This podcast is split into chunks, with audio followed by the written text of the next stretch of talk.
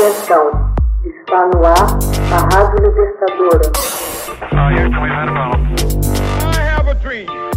Assim sendo, declaro vaga a presidência da República.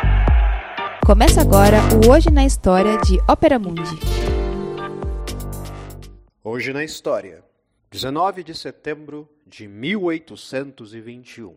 O escritor francês Gustave Flaubert concluiu em 19 de setembro de 1951 a obra seminal da literatura universal Madame Bovary, a qual se dedicou durante quatro anos e meio. Flaubert nasceu em 1821. Sua juventude foi marcada pelo encontro com Madame Schlesinger, de quem faria menção em seu romance A Educação Sentimental, de 1869. Após breves estudos em Paris, sofre de uma doença mental que o obriga a permanecer na propriedade da família em Crozet, perto de Rouen. A doença que o acompanhou até o fim de seus dias permitiu-lhe dedicar-se exclusivamente à literatura. Valeu-se da circunstância para concluir a primeira versão de Educação Sentimental. A lenda, baseada nesse roteiro literário, fez de Flaubert uma espécie de beneditino das letras conhecido pela sua grande cultura e as exigências estéticas. No ponto de inflexão do romantismo ao realismo, publica Salambor em 1862. Depois, Madame Bovary em 1857, que lhe vale um processo por ultraje à moral pública e religiosa e aos bons costumes. Seguem-se três contos de 1877 e Bouvard de Pouchet, editado póstumamente em 1881. O isolamento relativo não o impede de viajar e de ser um amigo fiel. Mantém correspondência volumosa, em especial com Louise Colette, a quem conhece em 1846 e que se torna sua amante em 1854. Também mantém correspondência com Georges Sand, Théophile Cardet e Guy de Maupassant. Flaubert é tido como o ícone da escola realista. É certo que, como Balzac, tem por objeto o estudo da realidade social e histórica.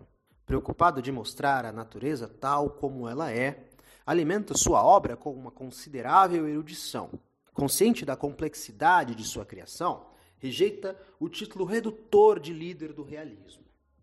Os romances de Flaubert se desenrolam, de fato, segundo duas veias de inspiração antagônicas. Uma acossada pela tentação romântica, outra estendida a um esforço em direção ao realismo mais absoluto. Flaubert considerava que a tenacidade era indispensável para se entregar ao trabalho longo e difícil de escritor. Rompendo destarte com a tradição do artista inspirado. O trabalho de elaboração consciente e impensada é percebida pelo leitor atento, a cada frase em que nada é deixado ao acaso. Além do mais, vale-se de uma ironia feroz, tanto a respeito de personagens excessivamente romanescos, como Emma Bovary ou Frédéric Moreau, quanto aos oportunistas sem escrúpulos como o farmacêutico Romer.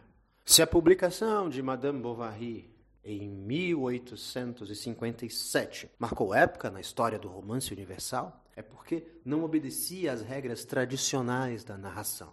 Flaubert refina a técnica de variação de visões, usando esse procedimento para dar uma visão do real, não apenas única e organizada, e sim múltipla, movente, complexa e subjetiva.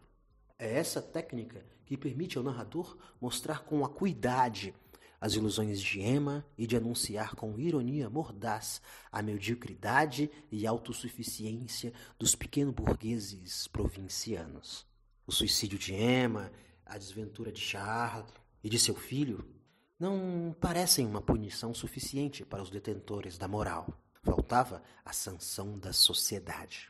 Em 29 de janeiro de 1857, em seguida à publicação de Bovary em Folhetins na Revista de Paris, Flaubert foi intimidado à corte para responder a uma acusação de irreligião e imoralidade. O procurador foi Pinard, o mesmo que pouco antes havia condenado a coleção Le Flor du Mal, ou As Flores do Mal, de Charles Baudelaire. Ele é inocentado.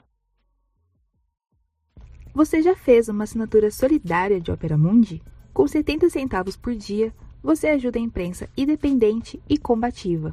Acesse www.operamundi.com.br barra apoio.